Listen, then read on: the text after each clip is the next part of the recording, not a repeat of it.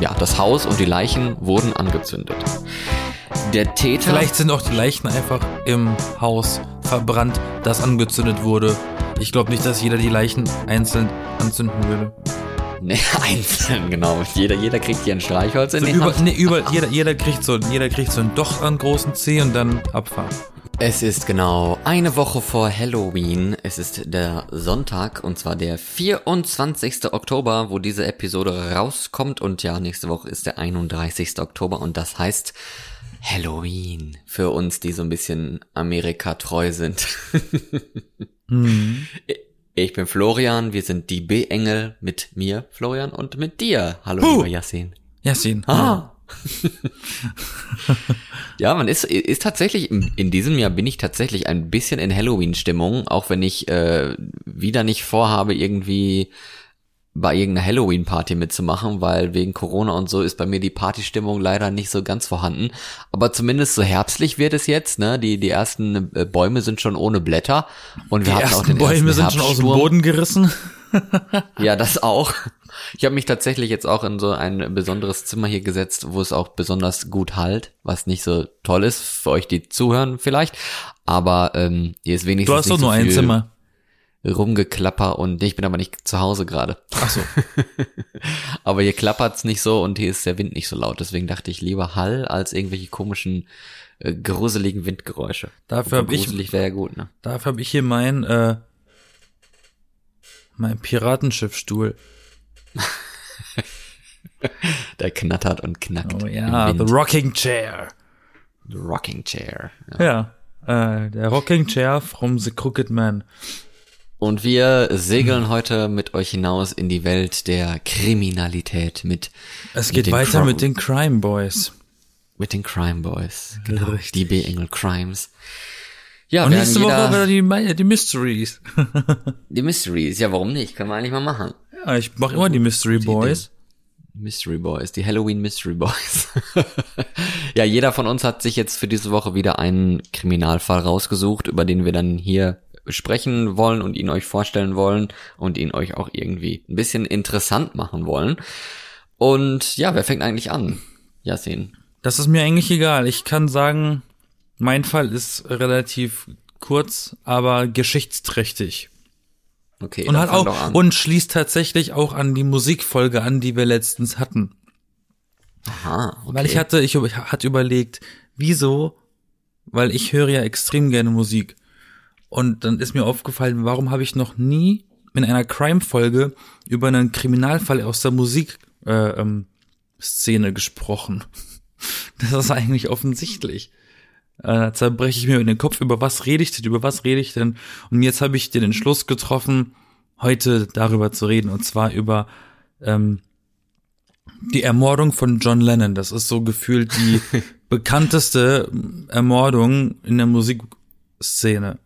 So. Genau daran habe ich auch gerade gedacht, wo du das gesagt hattest. Exakt daran habe ich Es gedacht. gibt nimmt er noch- es John gibt Lennon und er tatsächlich- nimmt John Lennon. Es Yay. gibt, es gibt tatsächlich einige krasse Stories. Auch die von Buddy Holly ist zum Beispiel nicht ohne. Aber die geht sogar noch ein bisschen in Richtung Mystery, tatsächlich. Nein, ähm, meine Geschichte heute handelt von der Ermordung des John Lennon. Ex-Beatle, Ex-Mensch und Musiker. Die Geschichte ist relativ kurz gehalten, weil eigentlich kennt die jeder. Aber so trotzdem sollte sie nicht übergangen werden. Das ist jetzt nämlich auch schon wieder ewig her. Das hat sich alles 1980 zugetragen. Also alles ist 1980 passiert, die, der Mord und alles drumherum. Exakt. Das war letztes Jahr äh, dann auch, was waren das da? 40 Jahre her schon seitdem, ne? Ja, stimmt. Boah, ist das schon ewig her. Mhm. Ja. Der Mörder von John Lennon hat den Namen Mark David Chapman. Er ist auch bekannt. Bekannt. Ja. Ähm, und sein Opfer war John Lennon. Unter anderem. Der hatte tatsächlich eine Liste gemacht, die hat man im Nachhinein gefunden. Er hatte wohl eine Liste gemacht mit potenziellen Opfern von ihm. Und äh, von dieser Liste hat's eben John Lennon getroffen. Da standen auch Paul McCartney drauf und Johnny Carson und so. Ähm, aber es hat John Lennon getroffen. Einfach so. Seiner Ehefrau zufolge. War, sei, war seine Motivation für den Mord, dass er einfach nur dadurch berühmt werden wollte. Der wollte, dass sein Name bekannt ist und hat dann gedacht, ich muss dafür einfach nur irgendjemanden töten. Er wollte also genauso berühmt werden wie John Lennon quasi. Richtig. Und das durch John Lennon. Hat ja irgendwie geklappt. Mhm. Ähm, ja, das ist immer so ein zweischneidiges Schwert, ne? Wenn man dann darüber berichtet, überlegt man sich immer, ähm, erfülle ich jetzt damit eigentlich so den, den Wunsch, den diese Person damit hatte? Weil man redet ja darüber, ne? Naja, äh, zurück zum, zurück zum Thema.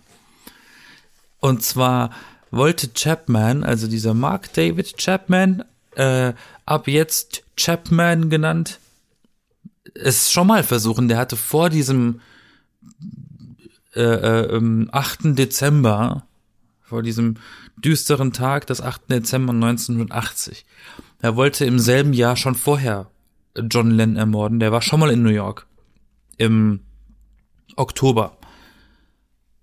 Hat dann aber irgendwie gemerkt, dass er es nicht kann, weil er irgendwie da, wahrscheinlich stand er mit seiner Wumme irgendwie schon da, zielbereit, musste aber plötzlich an seine eigene Frau denken. Und hat es dann nicht gemacht, ist dann zurückgereist in die Heimat und hat seiner Frau wohl gesagt, er wäre erwachsen geworden und vernünftig und er hat doch an sie gedacht und ach ja, Schatzi, äh, das hat er ihr so weiß gemacht. Das ist auch der einzige Grund gewesen, warum seine Ehefrau ihn nochmal im Dezember nach New York hat reisen lassen, weil sie wusste von diesem komischen Plan. Ah, okay. Und sie, wollte, sie fand den Plan doof. Mit der Ermordung. Kann ich irgendwie nachvollziehen. Ähm, und hätte sie gewusst, dass er, dass er lügt, hätte, hätte die Frau ihn nicht wieder nach New York gelassen hat ihr aber auch die, irgendwie Sachen vorgelügt, vorgelogen, vorgelügt, vorgelogen. Äh, ja. ja. Ähm, vorgelogen. Der sagte irgendwie so loosely translated, irgendwie äh, ähm, im übertragenen Sinne irgendwie sowas gesagt wie gib mir noch eine kurze Auszeit in New York für mich und dann können wir für immer eine gute Ehe und eine schöne Zeit haben. Ich brauche nur noch diese eine kurze Zeit für mich. Und die Waffe habe ich ins Meer geworfen. Hat er ihr alles gesagt. Der Frau. Und es war alles gelogen. Mhm. Weil zu dem Zeitpunkt diese kleine Auszeit, die er in New York haben wollte, hat er genutzt, ähm, am 8. Dezember und jetzt sind wir tatsächlich auch schon am Tag der Ermordung gelandet. Das ging schnell heute. Und zwar zu der Zeit, ähm, John Lennon hat da mit Yoko Ono. Jeder kennt Yoko Ono und jeder äh, gibt Yoko Ono die Schuld, dass die Beatles übrigens getrennt wurden. Was angeblich nicht stimmt. Hast du schon ja, mal was von Yoko Ono gehört? Ja, von jo jo Joko, ja, von Yoko Ono habe ich schon einiges gehört, das stimmt. Ja, und John Lennon war ja derjenige, der die Beatles dann verlassen hat, 1969, oder wie war das, ne? Alle wollten aufhören. Ach, ah, okay. Das ist so ein, das ist, das ist auch eigentlich ein Krimi, so ein Politkrimi gefühlt. Politkrimi, die Beatles. Ja, wie das alles, das Ding ist, als die Beatles sich getrennt haben, 1969, ähm, ist irgendwie alles so ein bisschen aufeinander gewesen. Ich glaube, die erste Person, die gehen wollte, war George Harrison. Der ist auch irgendwann nicht mehr zu Aufnahme-Sessions gekommen im Studio. Kam aber irgendwann wieder, haben sie ihn überredet. Komm doch wieder zurück. Dann hat John Lennon gesagt, er möchte gehen. Und ähm, Paul McCartney wird beschuldigt, dass er das, dass er schuld daran ist, weil er eigentlich also er, er, er wollte eigentlich, dass die alle zusammenbleiben, hat aber als erster von allen seine Solo-Platte angekündigt. Im selben Jahr vom letzten Album der Beatles. Deswegen denken viele, dass Paul McCartney gegangen ist, aber er war halt einfach nur der Erste, der sein neues Album angekündigt hat. Die anderen wollten so. vorher schon weg. Also das, was quasi berühmt geworden ist, da hatte, hatte man dann keinen Bock mehr aufeinander oder wie? Genau. Die Titel, die Titelblätter Paul quits the Beatles. Ähm, hm. Er war eigentlich so der Letzte, weil er hat das Schiff gefühlt bis zum Ende versucht, äh, am Schwimmen zu halten. Jetzt ist das quasi ein bisschen schade, dass wir gar nicht genau, also weil wir ja eben nicht so alt sind, gar nicht genau wissen, wie berühmt jetzt diese einzelnen Personen denn dann jetzt, sind ja dann zehn Jahre später oder was, ne? Wo, wo 1980, der, wo, das ist, äh, da hat jeder schon seinen Weg gegangen. Ja, eben, ne? Und die sind dann locker ja auch nicht alle vier gleich berühmt ge geblieben. Nee, ne? ich, also was ich behaupten, behaupten kann, einfach nur weil ich mich privat äh, mit dieser Person auseinandergesetzt habe und beschäftigt habe, ist Paul McCartney. Von dem mhm. weiß ich eigentlich alles aus der Zeit, was er bis dahin alles gemacht hat. Der hatte in der Zwischenzeit seine zwei Soloalben gehabt. Dann hat er nochmal eine neue Band gegründet. Und dann wurde er auch irgendwann Ende der 70er in Japan in den Knast gesteckt, weil er Gras geraucht hat und dabei hatte. Und dann hat er nochmal ein Solo, dann hat er tatsächlich 1980 im selben Jahr von äh, Lennons Ermordung sein drittes Soloalbum rausgebracht. Also Paul McCartney war bestimmt der kommerziell erfolgreichste von allen vieren. John Lennon hat tatsächlich sogar ähm, Anfang der 70er sein letztes Album gemacht und ist dann in den Drogen äh, ab abgestürzt und hat sich auch zeitweise von Yoko Ono getrennt und in den 80 also wirklich 1980 hat er dann sein sein erstes Album seit Anfang der 70er wieder aufgenommen. Also mhm. der hat erst in äh, 1980 wieder anfangen wollen ins Musikbusiness reinzukommen und jetzt sind wir hier.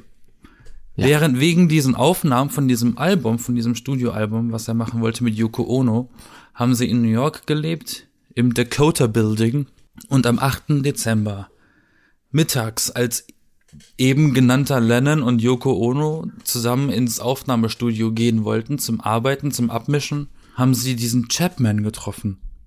Weißt du? Mhm. Der hat, der wollte sich von John Lennon so eine Schallplatte signieren lassen. Und das wurde auch noch fotografiert. Das heißt, tatsächlich ist irgendwie Chapman auf dem letzten Foto von John Lennon zu sehen, auf dem er lebt. Ja. Und dann hat er wahrscheinlich gesagt, jetzt esse ich irgendwo mir einen Hotdog, weil in New York kann man bestimmt gut Hotdogs essen, laut Filmen. Stimmt. ja, so. Und, um, und so abends dann so 22.48 Uhr rum, äh, war, waren wohl, ähm, John Lennon mit Yoko Ono wieder auf dem Heimweg zum Decoder Building. Und er hat aber irgendwie aus einem Grund, aus vielleicht irgendeiner Fügung, weiß ich nicht, seinem Fahrer gesagt, dass er die beiden Yoko Ono und John Lennon vor dem Haus rauslassen sollen. Weil eigentlich ist wohl die Gewohnheit gewesen von John Lennon in den Innenhof äh, gefahren zu werden und nicht vorne dran. An dem Tag sagte er irgendwie, fahr mich mal vorne ran und lass mich da raus, statt im Innenhof. An diesem Tag. Und vorne wartete wieder mal der Herr Chapman. Ja, in, in wahrscheinlich in, in, in Sichtschutz. Und irgendwie, als dann die beiden am Torbogen vorbeigegangen sind, hat's plötzlich Bumm gemacht. Und Chapman hat aus sechs Metern Entfernung auf Len geschossen. Mit einem Revolver. Mhm. Was mir ein bisschen, was, was mir so ein bisschen bitter aufstößt, weil ähm, viele Menschen, also Leute, die die Beatles-Musik kennen, wissen, dass ein Album von denen oder eines der beliebtesten Alben von den Beatles Revolver heißt. so, ist ein bisschen. Mhm. Vielleicht Makaber. hat er sogar absichtlich diese Waffe genommen, kann auch sein. Weil auch auf dem Album Revolver eines der Lieblingssongs von John Lennon drauf ist. Und es waren fünf Schüsse und vier haben getroffen, ne? Das weiß ich auch noch. Richtig. Und der Zeitpunkt des Todes dann, ne? Also, als dann der Arzt gesagt hat, Zeitpunkt des Todes war 23.07 Uhr, dann schon im Krankenhaus. Das heißt, der arme Johnny war einfach noch beim Bewusstsein von 22.48 Uhr bis 23.07 Uhr mit den Löchern in sich drin im Krankenhaus. Ja. Und man sagte, oder man sagt sich tatsächlich sogar, dass das letzte Lied, das John Lennon gehört hat, was da im Radio im Krankenhaus lief, als er äh, um 23.07 Uhr, dass das ein Beatles-Lied gewesen sei. Und dass das wohl der Titel All My Lovin' gewesen ist und er da wohl tatsächlich noch eine Träne verdrückt hatte bei. Ob das stimmt, weiß ich nicht. Aber sowas erzählt man sich. Es könnte auch die Urban Legend sein für den, für den Tod, damit das alles ein bisschen Ja, ich meine, aber ich kann mir, ich kann mir das vorstellen, weil, ähm, wenn diese Nachricht ist ja dann sofort in den Medien, ne? Das ist ja dann sofort ja. in den Medien gewesen. Und dann fangen ja. ja auch sofort die Radiostationen an, so deren Hits zu spielen. Ja, ja. Das kann schon, das ist schon, äh, das ist schon nicht unwahrscheinlich, dass dann der ganze Abend lang Beatles durchlief im Radio. Und als dann die ganzen Verhandlungen waren, ne, also Tod ist passiert, ne, ne, ne, Chapman wird verurteilt, ne? Mhm. Da haben sie mal so, so äh, Seelenklempner antanzen lassen, um, um ihn mal zu analysieren. Und jetzt haben sie tatsächlich sechs von neun also nicht mal alle, sondern sechs von neun haben eine Psychose festgestellt bei dem Chapman. Und also die anderen Gutachtern quasi, ne? Genau, und, und drei Leute haben nichts gesagt. Und dann hat er eben 20 Jahre Knast bekommen. 20 Jahre hinter norwegischen Gardinen. Schwedischen. Sag ich doch. Und das Krasse ist, weil ähm, 20 Jahre sind ja schon lange um. fragt sich so der ein oder andere. Yoko Ono hat seit 2000 beantragt, oder, oder sagen wir so, Yoko Ono beantragt alle zwei Jahre seit 2000 ähm, bei der Bewährungskommission, dass Chapman niemals raus darf aus dem Knast. Das heißt, die geht immer dagegen vor. Und im August von diesem Jahr, also äh, letzten Jahr, 2020, äh, wurde, wurde der elfte Antrag von Chapman auf Entlassung abgelehnt. Also sieht irgendwie so aus, als käme Yoko Ono damit durch. Entschuldigung, das genaue Urteil lautet 20 Jahre bis lebenslänglich. Ach so. Also wahrscheinlich ist da ein bisschen Spiel. Ja, bis lebenslänglich, ne? Oder hä, ist auch, auch komisch. Also wahrscheinlich dann ähm, ja mindestens, ne? Mindestens, mindestens lebenslänglich. 20 Jahre. Nee, mindestens 20 Jahre, aber bis zur Leben, also er darf auch er darf auch länger. ist nicht sogar, ist nicht sogar in Deutschland lebenslänglich nur 40 Jahre oder so? Nee, 15 Jahre ist in Deutschland lebenslänglich. 15 Jahre aber das nur. heißt aber auch, aber das heißt aber trotzdem auch genau das Gleiche. Also wenn du in Deutschland lebenslänglich hast, dann heißt das meistens, dass du so nach 15 Jahren könnte sich's dann lockern, aber das kann trotzdem bedeuten, dass du auch nie wieder rauskommst, wenn du lebenslänglich hast in Deutschland. Also, ja. Trotz guter Führung. Kommt darauf an, ne? Ja, wenn du Kabinen putzt. Und, aber irgendwie, also er hat es ja geschafft, ne, wenn er den um, wenn er John Lennon umgebracht hatte, um berühmt zu sein, hat er es ja geschafft, berühmt zu sein. Und wenn er jetzt dann rauskommen würde und das dann in dieser, in diesem Ruhm wegen eines Mordfalls baden würde, das wäre ja schon sehr makaber. Und vielleicht sehen die das halt, dass er halt egal ob der jetzt 20 Jahre, 30, 40 Jahre darauf wartet, irgendwann rauszukommen, er wäre dann der berühmte John Lennon Killer und äh, jeder kennt eben diesen Chapman. Und dann ist er in Interviews, schreibt Bücher, über ihn werden Bücher geschrieben und so weiter und das wollen die wahrscheinlich nicht. Nein, äh, Yoko Ono hat auch äh, Sachen gesagt, die ich gerne indirekt zitiere. Chapman dürfe niemals entlassen werden, weil sie sich gefährdet fühle, dass, dass er auch hinter ihr her ist. Ja.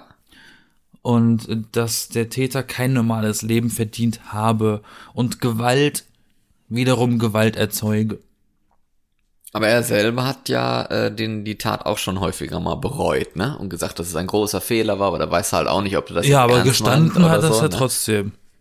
Ja, gestehen ist ja in Ordnung, ne? Und ich glaube, gestanden hat das hast. sogar, ich glaube, gestanden hat das sogar relativ zeitnah zum Zeitpunkt.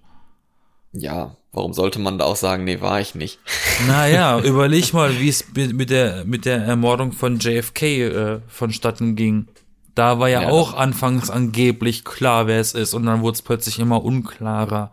Und ich kenne nur eine Clara und die hat da noch nicht gelebt. Eine Clara? Ja. ja, die war es nicht. Die hat da noch nicht gelebt, ja. Ja, das wäre eigentlich auch mal ein Fall, ne, John F. Da, den wollte ich eigentlich machen, Schuss. aber der kommt ein andermal. Ja, das Weil ist das ist wahrscheinlich sogar, es ist wahrscheinlich wieder so eine, eine, eine Geschichte, die eine ganze Folge in Anspruch nimmt. Ja, so ungefähr, ähm, ja, das stimmt. Aber das ist auf jeden Fall auch extremst interessant darüber zu sprechen. Aber genug von mir. Wie sieht's bei dir aus, Gundula Gause? Danke, Yassin.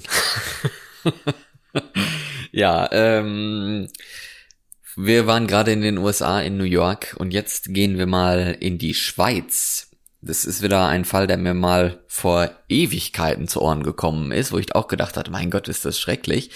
Und dann wusste ich aber gar nicht mehr, worum es da ging. Und jetzt habe ich nochmal ähm, irgendwas gelesen gehabt und dann mich selbst nochmal ein bisschen damit beschäftigt und dachte, ach, davon hast du damals schon was gehört.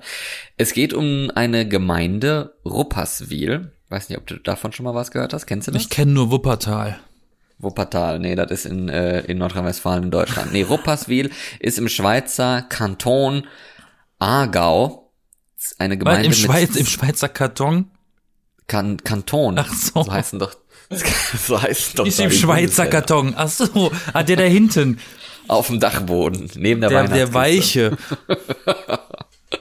500, nein, 5500 Einwohner hat dieses Rupperswil, eine kleine Gemeinde, also sind ja auch nicht viele Einwohner, ne? Das ist ja, also wenn es eine Gemeinde ist, mehrere Ortschaften vielleicht noch, ja, es ist äh, wahrscheinlich was weitläufiges. Und da war ähm, die, äh, die Feuerwehr zu einem Brand in einem Wohnhaus gerufen worden. Am 21. Dezember 2015 war das. Ist für die Feuerwehr wahrscheinlich auch nicht so ungewöhnlich in der Weihnachtszeit. Also das ist ja drei Tage vor Heiligabend. Äh, dieser Fall jetzt ist natürlich auch nicht schön, aber für die Feuerwehr, die kennen das, Kerzen, Weihnachtsbäume, Weihnachtsbeleuchtung und sowas. Und in der Weihnachtszeit brennt's ja am häufigsten. Ähm, so war es jetzt diesmal aber wohl nicht. Die sind da reingegangen, die Feuerwehr. Und ich glaube, für Feuerwehrmänner ist es wahrscheinlich auch am schlimmsten, wenn sie Leichen finden ne, im Na, ich Gebäude. weiß ja nicht. Ich glaube, die Feuerwehr ist das am gewohntesten. Ja, zu löschen, aber noch nicht Leichen zu finden. Naja, Leichen zu finden. Ich habe da auch schon ordentlich Geschichten von Bekannten bei der Feuerwehr gehört. Hm. Ja, das stimmt. auch. Brauchst einen starken Magen auf jeden Fall bei der Feuerwehr.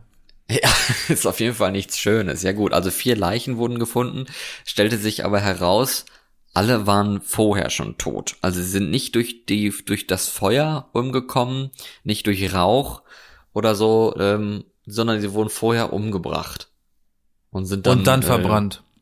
Ja, und wurden dann angezündet einfach. Also ja, das Haus und die Leichen wurden angezündet. Der Täter Vielleicht sind auch die Leichen einfach im Haus verbrannt, das angezündet wurde. Ich glaube nicht, dass jeder die Leichen einzeln anzünden würde. Nee, einzeln, genau. Jeder, jeder kriegt hier ein Streichholz in So die über, Hand. nee, über, jeder, jeder kriegt so, jeder kriegt so ein Doch an großen C und dann Abfahrt.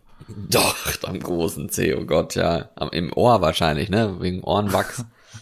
Oder Nasenhaare. Brennen auch gut. Oh Gott. Ja, das Haare, die stinken aber immer, wenn die brennen. Egal. Okay, also Täter, der Täter war ein Nachbar, wie sich später herausgestellt hatte, der nur 500 Meter entfernt gewohnt hat. Ist auch eigentlich ziemlich schrecklich, wenn du dir vorstellst, dass dein eigener Nachbar, ähm, oder was heißt Nachbar? Also 500 Meter ist jetzt schon eine Strecke, ne? Aber äh, quasi Nachbar, weil so weit entfernt war es dann auch wieder nicht. Und das ist es ja auch häufig, ne? Bei Kriminalfällen, dass äh, oft ist es innerhalb der eigenen Familie oder Bekannte zumindest und diesmal äh, oder halt dann Leute in der in der näheren Umgebung bist du vielleicht ein paar Kilometer entfernt und sehr selten Leute von ganz weit weg und außerhalb, die dann zufällig irgendwo hingehen und Leute umbringen. Das ist passiert sehr selten. Gut, dieser Täter, der eben 500 Meter entfernt gewohnt hat, der hat dieses Haus, wo dann ja die Feuerwehr hingekommen ist später, beobachtet an diesem Morgen und äh, hat darauf gewartet, dass der Ehemann dieser Familie zur Arbeit geht. Also irgendwo im Gebüsch oder im Wald oder keine Ahnung wo, hat dieser Kerl, dieser Täter gewartet und der Ehemann ging dann aus dem Haus, ist dann weggegangen oder weggefahren, ich weiß es gar nicht. Das muss so zwischen halb acht und acht Uhr gewesen sein, also relativ Morgens. früh am Morgen. Ja. ja, morgens. Genau. Und dann hat er geklingelt. Ne, ist mal hingegangen zur Tür. Ding Dong hat's gemacht. Dann ähm, hat die Mutter die Tür geöffnet, scheinbar. Und er hatte dann einen gefälschten Ausweis dabei, den er dann vorgezeigt hatte und sich als Schulpsychologe ausgegeben. Der Schulpsychologe von der Schule des jüngeren Sohnes, der auch in diesem Haus wohnt. Und er hat dann erzählt, ja, ich müsste mal mit ihrem Sohn sprechen, der wäre wohl an einem Mobbingfall beteiligt, einer Mitschülerin dieses Sohnes, die danach, nach diesem Mobbingfall, Suizid begangen haben soll. Oha.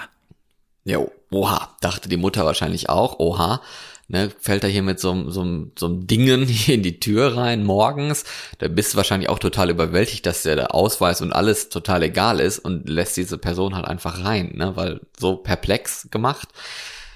Ist natürlich nicht schön, wenn du als Mutter weißt, ey, mein Kind ist an einem Mobbingfall beteiligt und hat vielleicht einen Tod zu verantworten von einem Mädchen, ne, das sich umgebracht hat. Dieser Sohn ist übrigens 13 Jahre alt, war zu der Zeit ja auch anwesend in dem Haus. Gut, also der ist reingegangen, der Täter, der Mann. Ne? Mhm. Und dann ging es schon los. Dann hat er ähm, den Sohn sich geschnappt, den 13-Jährigen, und mit einem Messer bedroht. Und die Mutter hat dann den Auftrag bekommen, den älteren Sohn, 19 Jahre alt, der auch anwesend ist, und seine Freundin, also von die Freundin von diesem 19-Jährigen, die 21 Jahre alt ist, mit uh. Kabelbindern zu fesseln. Also hatte Kabelbinder im Rucksack, rausgeholt, hier, Mutter, fessel jetzt die Leute, sonst äh, bringe ich hier deinen kleinen Sohn um, den 13-Jährigen. Das hat die Mutter dann auch getan.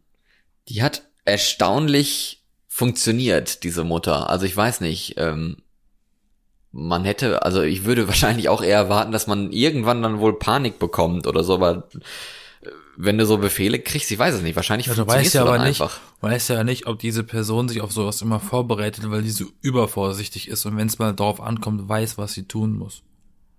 Ja, ja, und also weil so du halt Befehle So ging es mir ja auch, so ging es mir auch mit dem Wohnungsbrand damals, weil ich immer die Filme schiebe, es könnte irgendwas brennen, war ich als einziger vorbereitet.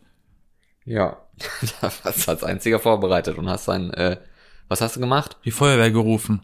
Lol. Ach so, das meinst du. Ja. Alle anderen sind schreiend im Kreis gelaufen. Wie im Film, wa? Ja. Ja, hier diese Tat ist, ist quasi auch schon fast filmreif, aber eigentlich dann wieder zu krass für einen Film. Also ja, die Mutter hat gut äh, funktioniert, also gut, ne, an, Also der, du meinst, der Kabelbinder war stramm gezogen. Ja, also die hat halt die, die Befehle befolgt, die die Mutter bekommen hatte. Die hat sie befolgt. Die Sohn, Sohn und äh, Freundin vom Sohn zu fesseln. Und dann klingelt es wieder an der Tür. Irgendwann.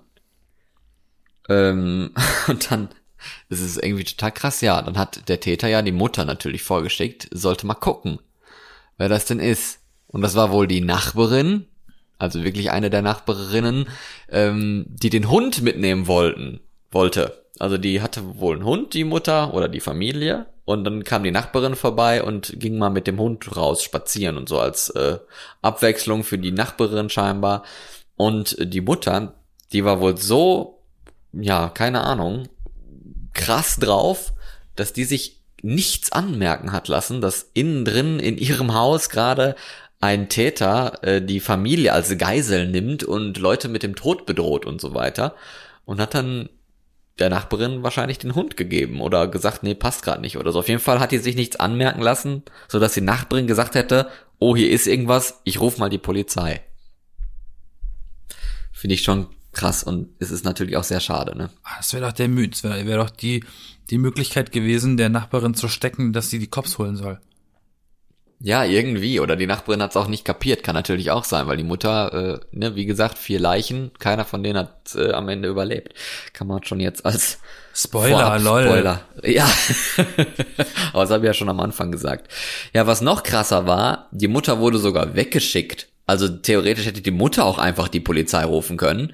Ne? Die wurde aus dem Haus geschickt, gehst halt äh, da zum Nachbarn oder keine Ahnung wohin. Warum oder wurde sie weggeschickt? einfach zur Polizei? Ja, um Geld zu holen. Die musste dann in, war in also, zwei warte, mal, warte mal, warte mal. Wir sind jetzt gewesen bei der 19-jährige Boy und seine Milf-Freundin wurden jetzt gefesselt von der Mom. Genau. Und dann? Und die Nachbarin. Scheinbar auch. Und dann kam die Nachbarin mit dem Hund. Der Hund ist dann mit oder nicht, ist ja auch irrelevant wahrscheinlich. Und danach wurde sie direkt losgeschickt. Nee, nicht direkt. Ich weiß auch gar nicht, ob das, ob die nicht zuerst Geld holen war und dann kam die Nachbarin. Das weiß ich gar nicht, was jetzt da der zeitliche Hintergrund ist. Auf jeden Fall, es kam mal eine Nachbarin und wollte den Hund mitnehmen und die Mutter wurde auch mal weggeschickt, dass sie Geld abheben geht von eben diesem Täter mit ihrer eigenen Kreditkarte. Diese Mutter ist dann weg, ne, ist gefahren zu zwei verschiedenen Banken, hat einmal 1000 Euro abgehoben und in einer anderen Bank dann knappe 10.000 Franken, also insgesamt dann über 11.000 Schweizer Franken, hat die dann abgehoben. Und die hat nirgendwo wem was gesagt. Die ist, wie gesagt, nicht zur Polizei gefahren, die ist nicht zu einer Telefonzelle, hat nicht in der Bank gesagt, ey, ich brauche Hilfe zu Hause, ist irgendwie ein Täter, äh, der meine Familie festhält und eigentlich ehrlich gesagt total dumm von, von ihr, aber ihr kann man ja keine Vorwürfe machen. Aber total dumm vom Täter, oder? Also du schickst dein, dein Opfer weg. Wie blöd bist du eigentlich?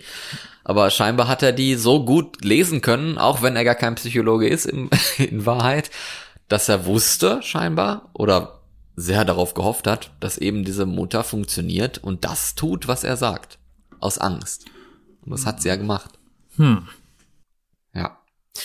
Dann ist sie wieder zurückgekehrt, wurde sie auch gefesselt und dann hat dieser Täter den 13-jährigen Sohn missbraucht mit Sexspielzeug, das er mitgenommen hat. Das hat er dann auch auf acht verschiedenen Handyvideos gefilmt. Diese Also er hat ihn diesen vergewaltigt. ja, diese sexualisierte Gewalt quasi. Ähm, ich weiß, also man weiß jetzt Mhm. nicht, ob das vor den, vor den Augen der anderen waren, war oder ob die einfach gefesselt wurden. Und äh, dann ist er mit dem 13-Jährigen in einen anderen Raum gegangen oder so. Auf jeden Fall acht Handyvideos gab's, die er dann später am Tag auf seinen Laptop übertragen hatte. Wusste dann hinterher die Polizei. Irgendwann konnte sich wohl der 19-jährige Sohn von den Fesseln lösen, die er dann von seiner Mutter bekommen hatte, anfangs, ne? Hat sie wohl nicht ganz fest gezurrt. Auf jeden Fall konnte er sich davon lösen und wurde dann sofort getötet von dem Täter. Durch Messer, Messerschnitte, Messerstecherei quasi. Und ähm, ihm wurde dann der Kehlkopf durchtrennt. Und genau das hat er dann mit allen anderen dreien, also insgesamt ja vier aus dieser Familie, inklusive der Freundin von dem 19-jährigen Sohn getan, hat allen den, Kehl, den Kehlkopf durchschnitten und dann alles angezündet im Haus. Und dann kam halt hinterher die Feuerwehr, musste löschen und hat dann die vier Leichen gefunden. Wäre der ältere Bruder bloß nicht äh, ausgebrochen aus der Feste, dann wäre das nicht passiert. Ah, nee, glaube ich nicht. Ich glaube, der hätte die locker eh alle umgebracht. Ha. Nur die Frage, wie. Vielleicht hätte er die auch entzündet oder sowas. Das wäre wär wahrscheinlich unangenehmer gewesen als Kehlkopf durchtrennt. Und dann hat die, die Staatsanwaltschaft eine fette Belohnung rausgegeben und so weiter. Also jetzt müssen wir in einige Zeit äh, springen. Und zwar fünf Monate später ungefähr, knappe fünf Monate später, nicht ganz. Erst am 12, also das war ja wie gesagt am 21. Dezember, drei Tage vor Heiligabend 2015 und knappe fünf Monate später, am 12. Mai erst 2016, wurde dann der Täter verhaftet, der ja nur 500 Meter entfernt gewohnt hat von diesem Haus, wie gesagt. Ne? Also Mhm. es hat schon ewig gedauert, dass sie überhaupt auf den gekommen sind. Und für Aktenzeichen XY, diese Sendung im ZDF, wo ja über Fahndungen was kommt und so, die haben ja da immer ihre Filme, die sie drehen als Einspieler, die die Tat zeigen, von Schauspielern gespielt, wo das nachgestellt ist. Und so ein Film wurde schon längst gedreht, also der war schon abgedreht, als eben der Täter verhaftet wurde. Kam dann also nie bei Aktenzeichen, Ah, zum Glück. Mhm. Und weißt es du stellte das? sich, nee, das, äh, das stand in der Zeitung. Also das habe ich noch gelesen. Also es stand noch, es war, es war offiziell, dass die was dazu gedreht haben und das nie Mhm. gezeigt wurde, weil das sich schon erledigt hat. Genau, weil er sich an dem Zeitpunkt hatte sich das dann erledigt. Exakt. Also Film, Filmteam und Crew und so. Also Rechnung, gemacht. Rechnung kommt per Post vom Drehtag. ja, aber gemein. Nee, auf jeden Fall der Täter, stellte sich dann raus, war ein 33 Jahre alter Mann, der in der Nähe halt 500 Meter entfernt zusammen mit seiner Mutter in einem Haus gewohnt hatte. Und er war ein, also er war gar nicht so der introvertierte Typ, der jetzt im Creep. Gamingzimmer zu Hause sitzt und so, sondern er war tatsächlich in Vereinen aktiv, lokal und Jugendfußballtrainer. Was ja auch schon wieder gruselig genug ist. Aber mit Und- 33 bei Mom wohnen ist generell gruselig. Entschuldigung. Und er, diese acht Handyvideos hat er ja an diesem Tag dann schon auf den Laptop überspielt. Wurde ja dann später rausgefunden. Und auf eben diesem Laptop oder anderen Datenträgern, die bei ihm gefunden wurden, wurde dann, wurden 1000 Videos und 10.000 Fotos ungefähr mit Kinderpornos gefunden. Also weiß er auch Bescheid. Und, I, und ja. der ist Trainer gewesen.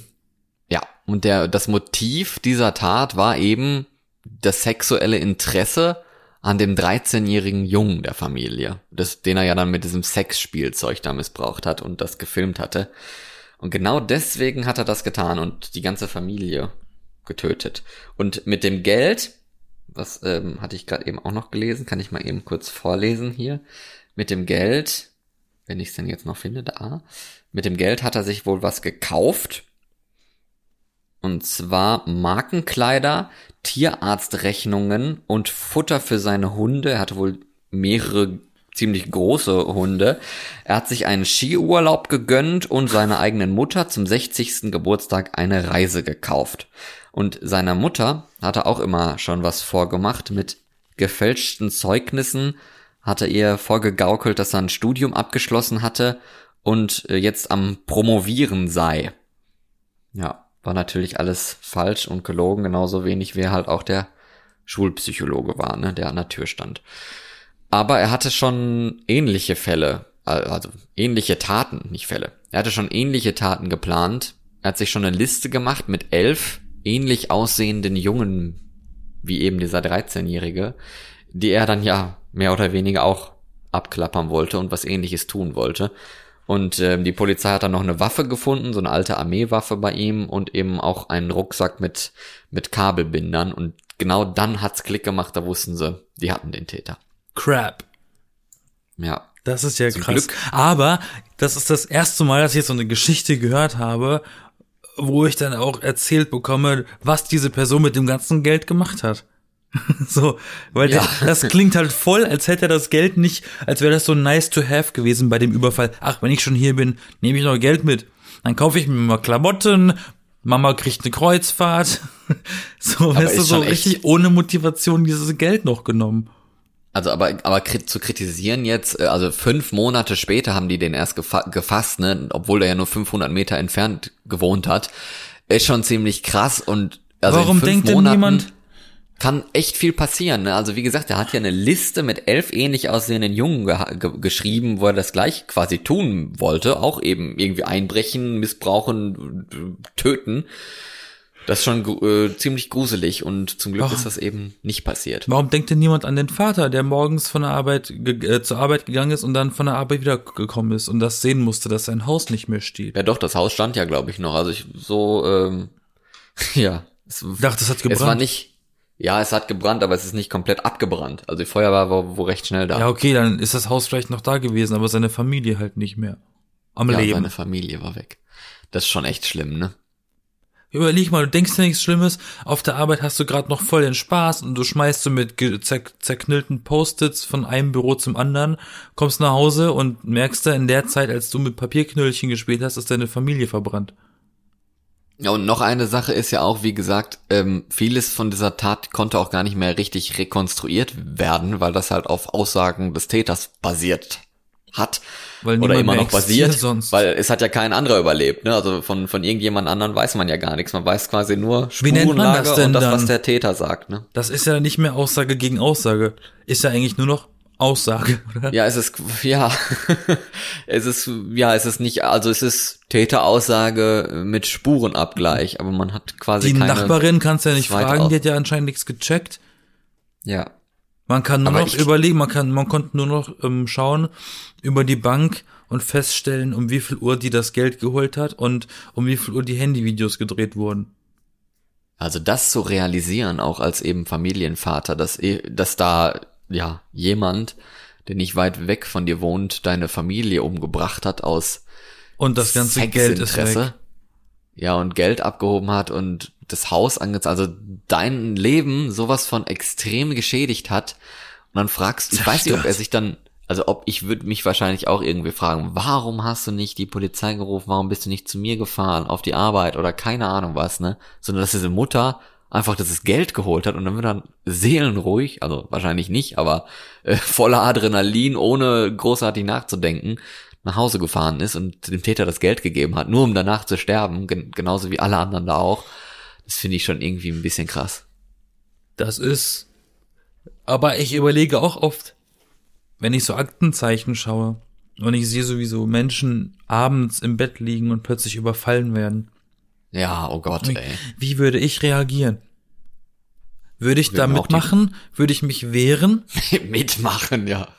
Nee, ich meine, ich meine, Nein. würde ich, würde ich, würde ich machen, was sie sagen, oder würde ich mich wehren? Ich glaube, ich würde mich wehren, weil ich habe gar nicht so viel Geld, wie die in dem Fernsehen, in, in den Filmen immer mitnehmen. Wahrscheinlich, nee, ja eben. Meistens kommen die ja dahin, weil sie eben diese Informationen haben, dass da Dann Geld kommen sie hin, ist. überleg mal, kommt zu mir, Geld her, wo ist Geld? Und dann sage ich so, immer im Portemonnaie, und da ist halt nur ein Euro-Stück drin, weißt du? Da ist halt immer nur ein Euro-Stück drin für einen Einkaufswagen. Mehr habe ich in nicht. zwei, in zwei Cent Münzen, weil du immer zu faul bist, um das. Nein, ich habe wirklich nur diese 1 Euro Kleingeld Münze zu- für den, für den Einkaufswagen. Nee, aber stell dir vor, die kommen zu dir rein, weil, weil du sagtest mitmachen und sagen, hey, wo Geld? Und dann, ja gut, dass sie da sind, mein Nachbar hat sehr, sehr viel Geld. Komm, wir gehen lieber dahin. Oh, das ist eine gute Taktik. Ja, jetzt wo sie hier sind, der unten ist reich. Ja, ich wollte auch schon immer da mitmachen. Komm, dann teilen wir uns das. Oder, oder hast dich so, hast, hast, hast heute so einen Streit mit deinem Ehemann oder deiner Ehefrau und dann kommen die und dann sagen, Geld her, du. Ja, Heinrich, Geld her! Einmal mitmachen, so plötzlich den Spieß umdrehen. Und du bist trotzdem noch im Schlafanzug. Ja, genau. Gut. Und auf diese Art äh, kann, können auch diese schrecklichen äh, Todesfälle auch ein wenig humorvoll enden bei uns. Ich bin Florian. Ich bin Florian nicht. Ich bin, oh Gott. Florian nicht. Ja. Das war gar keine Absicht von mir. Ähm, ich wäre auch nicht gerne Florian. Nein, ich bin Yassin. Nee. Und ähm, ja, ich wünsche euch eine schöne Woche jetzt äh, bis Halloween und dann sage ich einfach mal, wir, wir ähm, bereiten auch noch mal eine Crime-Folge an Halloween vor, weil ne, du hast gesagt, was ist nämlich an diesem Sonntag? Hallo, Nächsten Sonntag. Wien. Halloween. Hallo Wien. Das wird die Österreich-Folge. Ja, aber es ist nämlich echt selten, ne? Halloween ist halt nicht immer auf dem Sonntag, ne? Eigentlich Sondern- ist Halloween immer am ungünstigsten Tag der Woche, weil du musst am nächsten Tag immer arbeiten. Ja, und daher nie dieses- feiern. in diesem Jahr Halloween auch auf dem Sonntag ist, dann passt das natürlich, wenn wir da auch nochmal eine etwas gruselige und trotzdem amüsante, etwas lustige Folge machen. richtig. Bis dann. Auf Wiedergesehen. Bye, Bitch.